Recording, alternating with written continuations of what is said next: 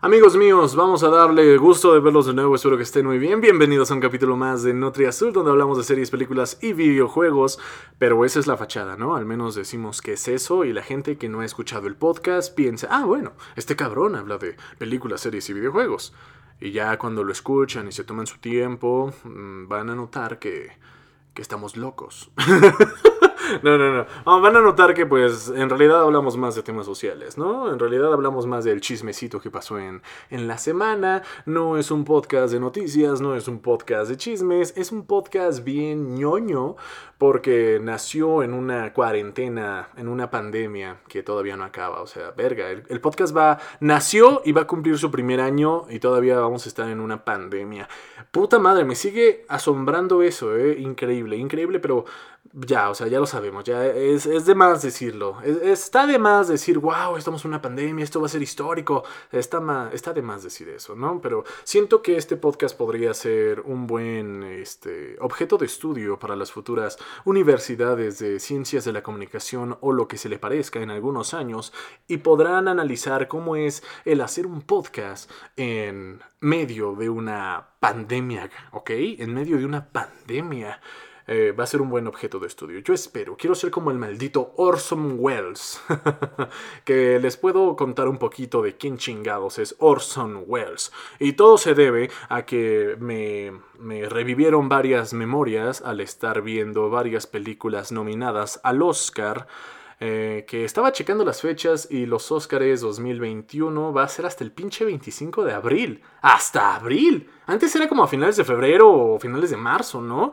Pero ahora va a ser hasta abril. Hasta abril. O sea, de por sí los Golden Globes estuvieron de hueva, no los vi, pero oye, eso de estar en Zoom y recibir en premio por Zoom y unos en pijama, otros con traje, ay, qué pena, qué triste, qué hueva, lamento que, pues lamento que haya pasado así, o sea, sí se vio muy pinche los, los Golden Globes, también los Grammys, si no los vi, puros pinches premios, pero ahora sí vienen los Oscars, ¿no? Algo más comercial, ¿no? Algo con más validez social eh, para el cine. Y una película que está nominada y que está en Netflix que se llama Mank, el de Mankowicz, de Manco, así cuando tu amigo de Warzone, que es un pendejo, no le digas pendejo, no le digas pinche estúpido, dile Mankowicz, eres un Mankowicz. Ay, qué original, ¿verdad? Chiste de tío. Eh, ya, eh, en fin, esta película de Mank, original de Netflix, eh, mamadora, de esas películas de, de, que las quieren hacer en blanco y negro, ¿pa' qué chingados? Si ya hay tecnología, cabrón, si ya hay tecnología para que sea hasta pinches 8K y la quieres poner en blanco y negro. Bueno, es de mamadores, ¿no? Medio mamadora la película. Eh, no está mal, la neta. No sé por qué está tan nominada, eso sí, no sé por qué tiene tantos premios y por qué casi encabeza la lista. La película no es mala, pero tampoco es así que digas, oh, no mames, es la mejor puta película que he visto en mi vida, revoluciona la idea de hacer cine y te deja pensando cosas diferentes. No, no, no, es más como, es como echarle porras al mismo Hollywood, es como una película de Hollywood para Hollywood, o sea, no mames. Eh, Mank eh, es la historia de, del guionista que, que hace la, la película de, del ciudadano Kane una película que, que no he visto, desgraciadamente. La iba a ver en la prepa, porque me la dejaron ver en la prepa, bueno, en la universidad, no en la prepa. En la universidad me la dejaron ver, era necesaria, porque dicen que marca cosas y ahorita voy a hablar como Popser al respecto, pero... Eh, dicen que es necesaria ver, eh, es necesario ver Ciudadano Kane y yo me apendeje. Son de esas veces que dices, güey, no mames, qué estúpido, ¿por qué no vi esa pinche película? ¿Por qué no hice mi puta tarea? Bueno, yo viendo aquí ya esta madre nominada al Oscar, que es sobre la historia del guionista del ciudadano Kane, que participa con el director Orson Welles, que también es el, el pinche protagonista de la película del ciudadano Kane, pues es la historia, la película de Mank, así se llama, Mankowicz es el guionista, es la historia de cómo llegó a ser eh, el guion original para el ciudadano Kane y cómo trabajó con Orson Welles y, y, cómo ganó el premio Oscar a mejor guion original, ¿no? Todo, todo eso. Y que después ya no ganó ni una chingada, pero bueno, se le reconoce porque hay que ver el puto ciudadano Kane, me lleva la chingada, hay que ver el puto ciudadano Kane, eh, porque apuesto que esa sí es una película revolucionaria, no como Mankowicz, o sea, no como la de Mank, que no está mal, pero bueno, es historia al fin de cuentas. En fin, ¿por qué les estoy contando todo esto? Porque empecé, empecé hablando de Orson Welles. Entonces, Orson Welles es un cabrón, bueno, era un cabrón de 23 años, ahí por mil 1938, me parece, ya, ya hace mucho, ¿ok? Orson Welles tenía un programa de radio y creo que se llamaba La Guerra de los Mundos, algo así. Entonces, como tenía este programa de radio en un capítulo, eh, espero no estar diciendo tantas andeses, no, va por ahí la cosa. En un capítulo, pues actúa como si los extraterrestres nos invadieran, obviamente en la radio de Estados Unidos, ¿no? Era 1938.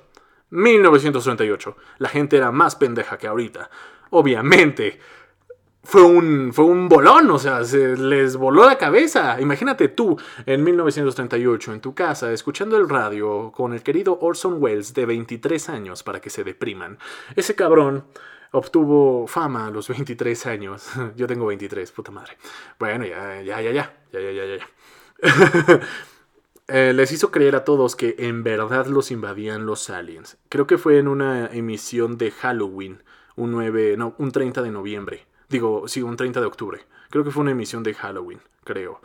Eh, el punto es este, él tiene un programa de radio e hizo creer a muchas personas, más bien a todos los que lo escuchaban, que en verdad los extraterrestres los estaban invadiendo. No sé cómo estuvo la transmisión, ya ni me acuerdo, creo que la llegué a escuchar en la prepa, más o menos como estaba, pero es algo así como de, oigan amigos, ahorita yo estoy hablando con ustedes como en un podcast y, oh, no puede ser, un extraterrestre, efectos especiales y la chingada, y sigo narrando de que no puede ser, una nave acaba de aterrizar en el campo de no sé qué madres, ¿no? En el típico campo de, de maíz, y la gente pues no mames, dijo, ¿qué chingados está pasando? Yo le creo a ese cabrón, si sale en la radio es la verdad. Y bueno, ok, estuvo cagado, estuvo gracioso, estuvo impactante. Y lo que...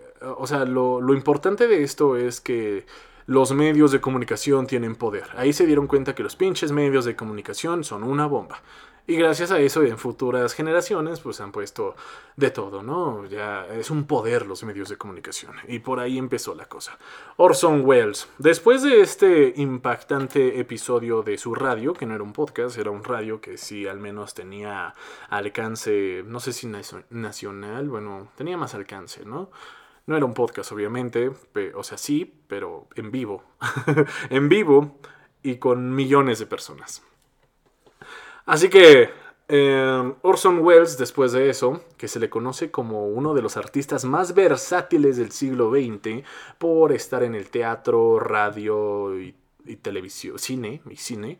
Después, eh, RKO, unos estudios, le, dieron total libertad creativa para que hiciera un proyecto, una película de lo que fuera, de lo que él quisiera. Él iba a ser el director y el actor. Un como Eugenio Derbez, pero chingón. bueno, o sea, no, no es por tirarle a Eugenio Derbez, sino es que ya ven que él es director y también actúa en sus películas, ¿no? Pero oh, bueno, sus películas son más comerciales. Sí, no, perdonen. Eh, perdona Orson Welles. Perdóname Orson Welles por esa analogía. Eh, en fin, eh, Orson Welles después fue un director que hizo El Ciudadano Kane y él fue el protagonista. Interesante. Y hay que ver el puto Ciudadano Kane. Hay que ver esa pinche película. Ah, en fin, nada más era para que me deprimiera un poco. Orson Welles a sus 23 años ya era la verga y yo aquí ando. y yo aquí estoy. ¡Qué chingados! Y bueno, no solo Orson Welles tiene la culpa de eso. La sociedad tiene la culpa de todo. Pero bueno, no, no me voy a poner a llorar ahorita. Entre otras películas del Oscar, que todavía falta tiempo eh, para hablar del Oscar, que apuesto que también va a estar de hueva la transmisión, porque ya saben, seguimos en pandemia. Entonces... Ah, Vi el. Eh, ¿Cómo se llama? El sonido del metal. Eh, sí, el sonido del metal, sí.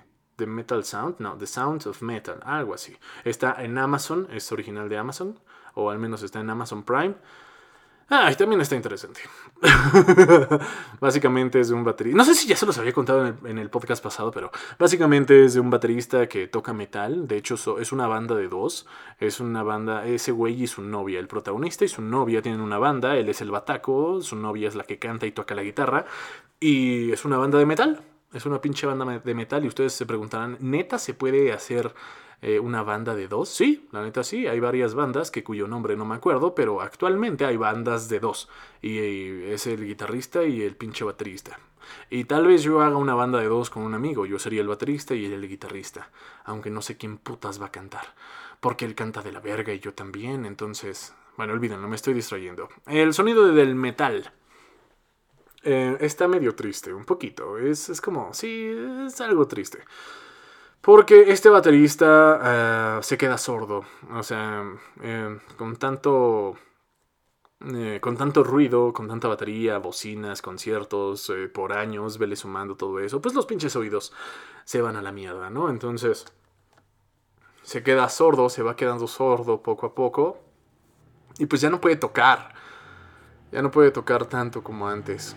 Y no les quiero spoilear más, entonces, eh, más o menos, por ahí va la cosa. Por ahí va la cosa. Ah, qué cosas amigos, qué cosas. Ha sido una semana interesante, ha sido una semana... Ay, no sé, yo creo que fue una, una mejor semana que la pasada para mí. Nostalgia pura.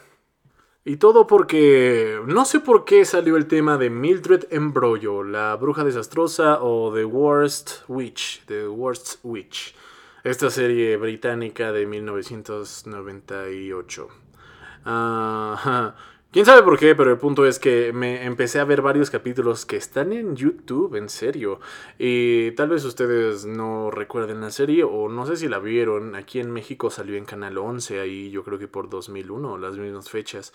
Eh, me imagino que entre 2001 y 2003, más o menos, salió Mildred Embrojo en el 11. Muy buena serie, la verdad. Fue antes de Harry Potter, fue antes de que llegara la fiebre de Harry Potter y empezara a, a nacer estos Potterheads mamadores. que ahorita vamos a hablar un poco al respecto de eso.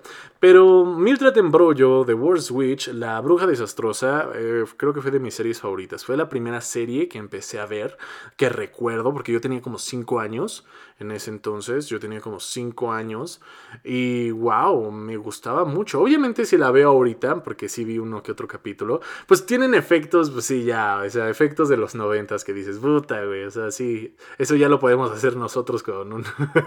con, After Effects, casi casi, ¿no? Em, con unos cursos en YouTube ya sabemos cómo hacer esa mamada. Eh, sí se nota mucho, obviamente, los pinches efectos especiales, pero la historia es la que cuenta, la historia está padre. Y para los que no conocen The War Switch, la versión de 1998, porque sé que actualmente han querido hacerle remasterizaciones o remakes eh, en Netflix, eh, pero, ay, no, para nada, no, lo hacen muy infantil. Y no sé si sea el caso, la verdad no he leído la novela original de este Jill Murphy que salió en el 74. Eh, no la he leído. Debería de leerla, ¿no? A ver si sí es una novela infantil como dicen y ver cómo está eh, cómo está el contexto, cómo está la historia, cómo, cómo, la cuenta Jill Murphy.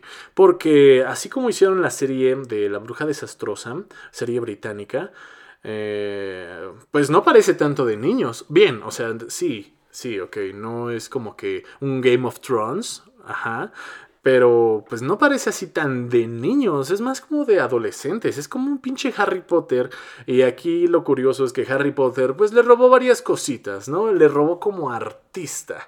Harry Potter. Y hablando sobre eso de los bloqueos creativos, eh, estuve leyendo el libro de Roba como artista, otra cosa que debía hacer en la maldita universidad y no lo hice, apenas lo hice. Entonces sí, me arrepiento de no haber leído ese libro en la universidad porque pues sí me hubiera ayudado a hacer y entender ciertas cositas y a no frustrarme conmigo mismo. Pero con base en eso ahorita podemos mencionar un poco del libro y también porque lo mencioné al inicio del podcast de los bloqueos creativos. Pero ya ven, este es un chile mole y pozole y van surgiendo y acomodándose las cosas. Bueno, La Bruja Desastrosa eh, y Harry Potter es eh, el ejemplo perfecto de lo de roba como un artista, ¿ok? ¿A qué se debe? Pues básicamente el libro habla sobre que nada es original, nada, nada es nuevo, o sea, tú no vas a encontrar el hilo negro, está muy difícil y no te esfuerces por encontrarlo, ya existe. Mejor básate de muchos y empieza a crear tu propia personalidad, tu propia propio arte, empieza a crearlo, empieza a crearlo este, con base en todo lo que ya conoces, pero que no se vea como plagio, ¿sabes? O sea, por eso te dicen, roba como artista, o sea, para que la gente no note que te robas las ideas de Shakespeare, por ejemplo, que todo el mundo en la última eh, no sé, en el último siglo se han robado ideas de Shakespeare para hacer películas románticas. Shakespeare, por ejemplo, fue uno de los hilos negros. Claro, o hasta donde sabemos. ¿Qué tal si ese cabrón robó como artista o un griego cabrón? O sea, muchas de nuestras cosas, muchas del pinche hilo negro lo debemos a los putos griegos, a Shakespeare, todo ese desmadre. Entonces, eh, con respecto a, a, la comedia, la política, la, eh, el, teatro, todo, todo eso, el arte, ¿no? Todo ese desmadre eh, el libro habla sobre eso, o sea que no te esfuerces por encontrar algo nuevo bajo el sol, porque no lo hay. Ya alguien lo dijo, ya alguien lo dijo. Entonces, todo lo que se necesita decir ya se dijo. Pero como nadie estaba poniendo atención, como siempre, como todos están en la pendeja, pues no tiene nada de malo si lo dices con tus propias palabras, porque te van a creer y van a creer que, y van a creer que fue tu idea. Entonces, hazlo bien, investiga bien, porque sacarle varias cosas a un cabrón, este, sacarle varias cosas a un solo artista puede ser como plagio, pero sacarle muchas cosas a muchos artistas se puede tomar como investigación. Y sí, eso lo tomé del maldito libro. Estoy aprendiendo a robar como un artista. Ajá. Ahora ya, ah, dejando eso en claro, hablemos por qué Harry Potter robó como artista a The War Switch, la versión del 98, ¿ok? Cuando diga The War Switch o La Bruja Desastrosa, me refiero únicamente a la versión de 1998, porque ya ven que hay remakes y la chingada y que es una mamada, que se me hace una mamada, que la poner muy forzada para niños, ¿ok? Y vean qué curioso, en este año, en estos últimos años que ha salido tantos movimientos del feminismo y, de las mujeres y, contra el patriarcado y la chingada, eh, fíjense qué curioso cómo eh, estaba la bruja desastrosa antes, cómo estaba The War's Witch en 1998, la protagonista era una bruja, mujer, y que aparte casi todo el elenco, el 90% del elenco era femenino, porque The War's Witch iba a una academia, un internado de puras brujas, únicamente de brujas, la Academia Cacle de Brujas. Y, después sale Harry Potter, ah, no haciéndolo tanto para hombres, no es un internado para hombres, haciéndolo como que más universal, ¿no? Más este, eh, inclusiva la cosa. Les digo que robó como artista, hombre. O sea, eso de que la escuela sea un castillo, que, que se queden a dormir ahí, que aprendan magia, pociones, vuelen con su escoba, pues esas son cosas que ya existían en algún momento. O sea, Rowling eh, no inventó la magia, pues. O sea, Rowling no inventó el concepto de brujas.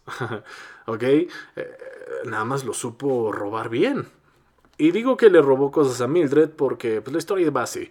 La, la historia de la bruja desastrosa es básicamente una niña que se llama Mildred de Embrollo en español, que siempre se mete en problemas porque ocasiona muchos accidentes porque es medio torpe pero entusiasta. Un como, una como Naruto. Es como una bruja Naruto que quiere ser Hokage, quiere ser la mejor bruja, pero le salen cosas malas. Poco a poco va aprendiendo, pero está en una escuela que es un castillo. Está una profesora que se llama Ogrum en español, creo que es Heartbroom en inglés. Heartbroom, Heartbroom. eh, y la directora Cacle, que también es una bruja, una bruja muy poderosa, sabia, es la directora. Y pues sus demás amigas. Obviamente también tiene enemistades, una tal Ethel Hallow, otras brujas. Y curiosamente Ethel Hallow pertenece a, a, una de las familias más ricas de ese mundo mágico, así como Malfoy, ¿saben? Entonces, eh, tienen cosas muy parecidas. Aparte se notó mucho porque después de que se estrenó la serie, Digo, el libro ya estaba desde el 74, ¿no? Porque van a decir, Harry Potter se estrenó el libro en 1997. Sí, ajá, pero el libro ya estaba en el 74 y la serie todavía salió antes. La adaptación, ahora sí como de para tele, salió años antes de, de Harry Potter, porque Harry Potter fue en el 2001, que por cierto ya va a cumplir 20 años. ¿Cuánto se estrenó pinche Harry Potter? En julio, ¿no? Fue por julio. Siempre se estrenaba julio, noviembre, ¿no? Por ahí. Ya va a cumplir 20 años la pinche serie. Vaya, vaya, vaya. ¿Y cómo nos gustó este desmadre de la magia? ¿Cómo nos gustó este, este, esta, este rollo medieval? Que también lo hemos hablado en, los podcasts pasados. Que si hay magia, pues vemos que es un ambiente eh, medieval y que existe el imaginario con estas criaturas fantásticas y la chingada. o sea que, que me gusta cómo meten todo eso. Porque eh, así es el ambiente. Aunque lo que no entiendo de Harry Potter es que festeja la Navidad. O sea, es contraproducente y a la vez no. Porque dices, ok, son magos y festejan la pinche Navidad. O sea, ¿cómo se quejan de los putos moguls y de sus cosas moguls, pero festejan la Navidad de esos güeyes? O sea, que no mamen. Pero también se entiende de que si existe un dios todopoderoso, pues es el dios de los moguls y de los magos. No mames, o sea, sí. Pero háganme ese chingado favor. O sea, ¿cómo los magos en Harry Potter, en Harry Potter son así tan mamadores para decir, ay no, esas son cosas de moguls y los güeyes ahí andan festejando la Navidad? O sea, ¿qué pedo? En fin, Mildred Embrollo. Eh, no recuerdo mucho de la serie, porque la vi hace ya más de 20 años. wow. Eh, sí, ¿no? Sí, sí, la vi hace como más de 20 años. Wow, yo tenía. Yo tenía 3 años. No, mentira. Olvídenlo, olvídenlo. Ya tiene muchos años que la vi, pero no, no creo que 20. Porque entonces cuando, o sea, el estreno global en Inglaterra fue, fueron tres temporadas entre 1998 y 2001, y me imagino que aquí en México llegaron después del 2001. Entonces llegaron como ahí por el 2003, yo tenía 6 años, 5, sí, más o menos, más o menos. Sí, no estoy tan mal. Yo me entiendo. Bueno, saben que a mí me gustaría hacer una adaptación bonita de, de Mildred Embrollo. ¿Saben? O sea, me gustaría. No, o sea, de la bruja desastrosa. Me gustaría hacer una serie tipo. Eh, juvenil, no, no para ni niños ni para adultos, o, más o menos sí, un poco más para adultos, pero en teoría es la prepa, es la Academia Cacle, sería la prepa de puras brujas, pero me imagino que también se encuentran con otras escuelas donde hay chicos, y después en la universidad es mixto, porque esta serie de The Wars Witch eh, le dio pauta a otra que no sé cómo salió, no sé si es otro libro, no sé si nada más por sus huevos dijeron, ah, mira, esto pegó, vamos a darle la continuación porque las actrices ya están creciendo, entonces ya le sacamos todo el jugo posible a la novela de Jill Murphy. A ver, vamos a hacer otra cosa que se llamaba Abracadabra, la facultad Abracadabra. Eh, tenía un nombre en inglés, el cual no me acuerdo, esa era la traducción, no sé si es igual, no sé si se parece, pero así la llamaban a la continuación. Era no era la misma serie. Eh, está interesante, ¿eh? No es la misma serie, pero es la continuación de The War Switch. Es la universidad. Abracadabra. me faltó investigar eso. Posiblemente es también otra novela o también se lo sacaron de la manga. Pero ahí sí es más como un Hogwarts. Ahí sí ya es más mixto, hacen más cosas, ya es como más adolescentes adultos, eh, porque las actrices también ya son adultas, entonces se pueden hacer varias cosas. Aún así, esa serie yo creo que se estrenó ahí por entre 2002, 2004, 2005. Faltan efectos especiales más chidos, pero el guion no estaba mal. La idea no estaba mal, ¿saben? Darle de continuación y que sea la universidad. Y salen personajes, o sea, sale Mildred Embrollo como de los originales de la antigua, eh, de la antigua serie. Y sigue siendo Mildred Embrollo. Eh, y también sale otro personaje que se llama Ethel Hallow, su, su antagonista, por decirlo así. Eh, ya, ya de grandes las dos. Pero aquí pasa algo curioso, por eso me quedé callado. Em, yo no me acordaba que habían cambiado las, las, actrices de Ethel Hallow. Cambiaron la bruja, que es Felicity Jones, de, de, niña. Ella fue la primera Ethel Hallow que participó en la primera temporada. No sé qué pasó, después la cambiaron por Katie Allen, una actriz, una chica también muy guapa, que, que le quedaba también el papel de Ethel Hallow. Y ella participó en la segunda y tercera temporada de Mildred, digo, de la bruja desastrosa. Pero Felicity Jones le hablan para hacer eh, la continuación, la otra serie continuación que se llama La Facultad Abracadabra. Ethel Hallow, ya de grande, es Felicity Jones en la Facultad Abracadabra. O sea, me quieren volver loco. Estaría interesante si, si existiera el fandom, que yo creo que también murió junto con la serie hace años. Si existiera el fandom, existiría una teoría interesantísima de cómo Ethel Hallow tiene dos cuerpos y viaja en dimensiones paralelas y por qué sigue siendo la misma. Ajá, estaría interesante. Estaría... Eh, complicado planear una buena teoría que tenga algo de lógica, pero el fandom murió hace años. Pero sí, curiosamente, la, la primera Ethel Hallow, que es Felicity Jones, le llaman para hacer este, la continuación ya de grandes.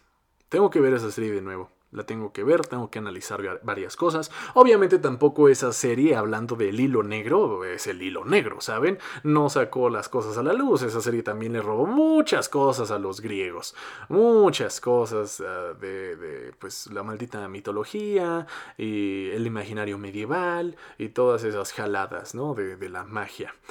Al igual que Harry Potter, solo que Harry Potter creo que tuvo más presupuesto, no sé qué pasó ahí. En fin, eso es más o menos una serie que recomiendo que pueden verla en YouTube por el momento. La busqué, creo que no está en ningún servicio de streaming conocido. Véanla en YouTube. De hecho, la actriz que hace Mildred Embrollo la, la investigué y me apareció su Instagram. La seguí, quería enviarle. No tiene muchos seguidores, así que quería enviarle como un mensaje de: Oye, soy tu fan, no mames, que la chingada. Pero como que no, dije: Ah, no, ya, no, como que no. Ya es así como de: Pues no tiene caso, ya pasó hace mucho Ah, ella se ve que ella es una persona totalmente diferente. Y yo a la que quiero conocer es a Ethel Hallow de Katie Ellen. Ay, ay, ay, sí, es que esa actriz me vuelve loco. Fue de mis primeros crushes, sí. Bueno, ya, perdón. ok, aquí iba con todo esto, regresando un poco a Harry Potter. Ah, sí, que es estúpido que los magros celebren la Navidad. O sea, qué chingados. ¿Festejan la Navidad? ¿Festejan el nacimiento de un mogul? ¿De un mogul dios?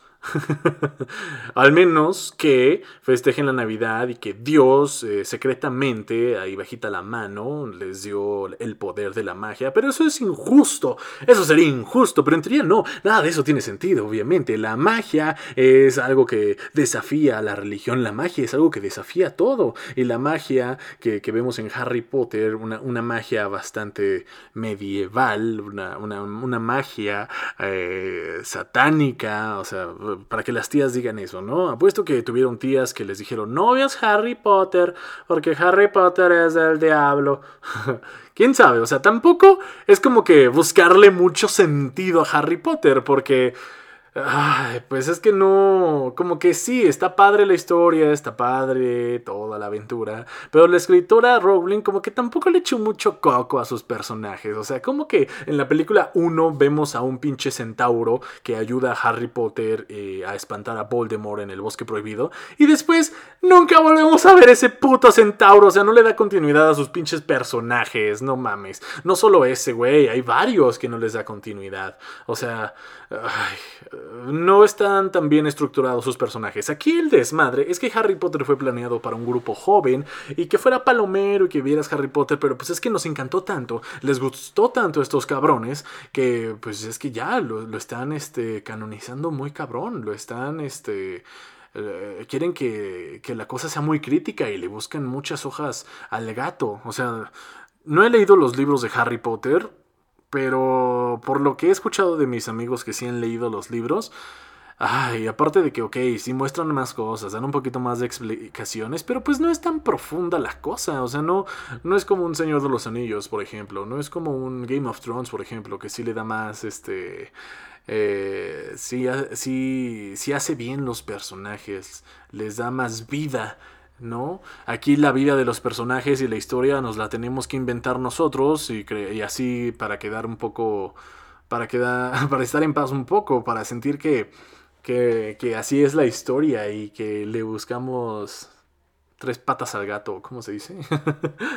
Sí, aquí ese fue su error. O sea, tuvo mucho éxito. Yo creo que ni ella se imaginó el éxito que, que, debió ser Harry Potter. Ya ven que de por sí ahorita está medio loca porque anda diciendo cosas de que eh, sus escandalitos, la escritora esta, de, que no. Ay, de, que. de que si eres trans no puedes entrar a un baño de hombres o que si, si te sientes identificada con no sé qué chingados no puedes entrar a otro que chingados. O sea, eh, es un rollo, es un rollo. No, no culpo tanto a la, a la escritora, pero me imagino que como se robó la idea de varias cositas, pues no profundizó tanto en sus personajes.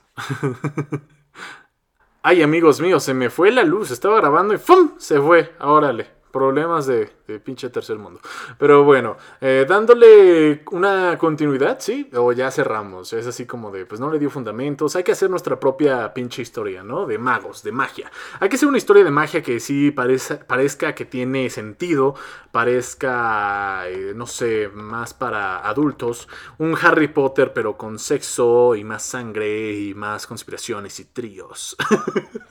Eh, sí, porque como que sí le faltó más romance, ¿no? O sea, eh, a veces sí estamos hartos del romance así, este, forzado, el romance estúpido, no sé. Pero siento que a Harry Potter le falta un poquito más de sazón en esas partes. También se agradece de que no es una, eh, no es un crepúsculo, por ejemplo, ¿ok? También se agradece.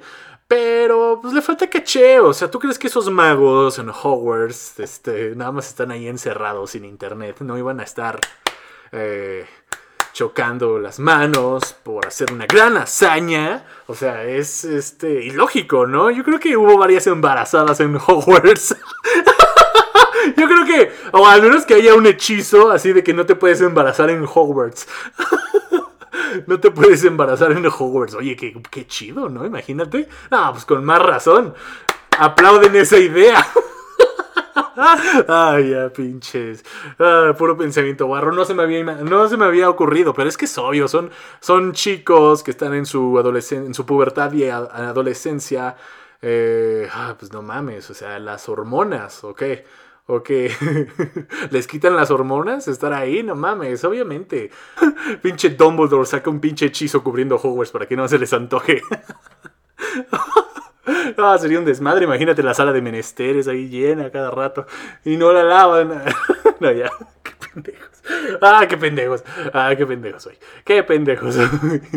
Pero sí, o sea, es ilógico que no haya embarazos en Hogwarts. No mames. O sea, no mames. O sea, ¿cómo? ¿Cómo? ¿Cómo que no hay embarazos? Bueno, bueno, ya, ya. X. X. Hay que hacer nuestra propia pinche serie con juegos de azar. Y ya.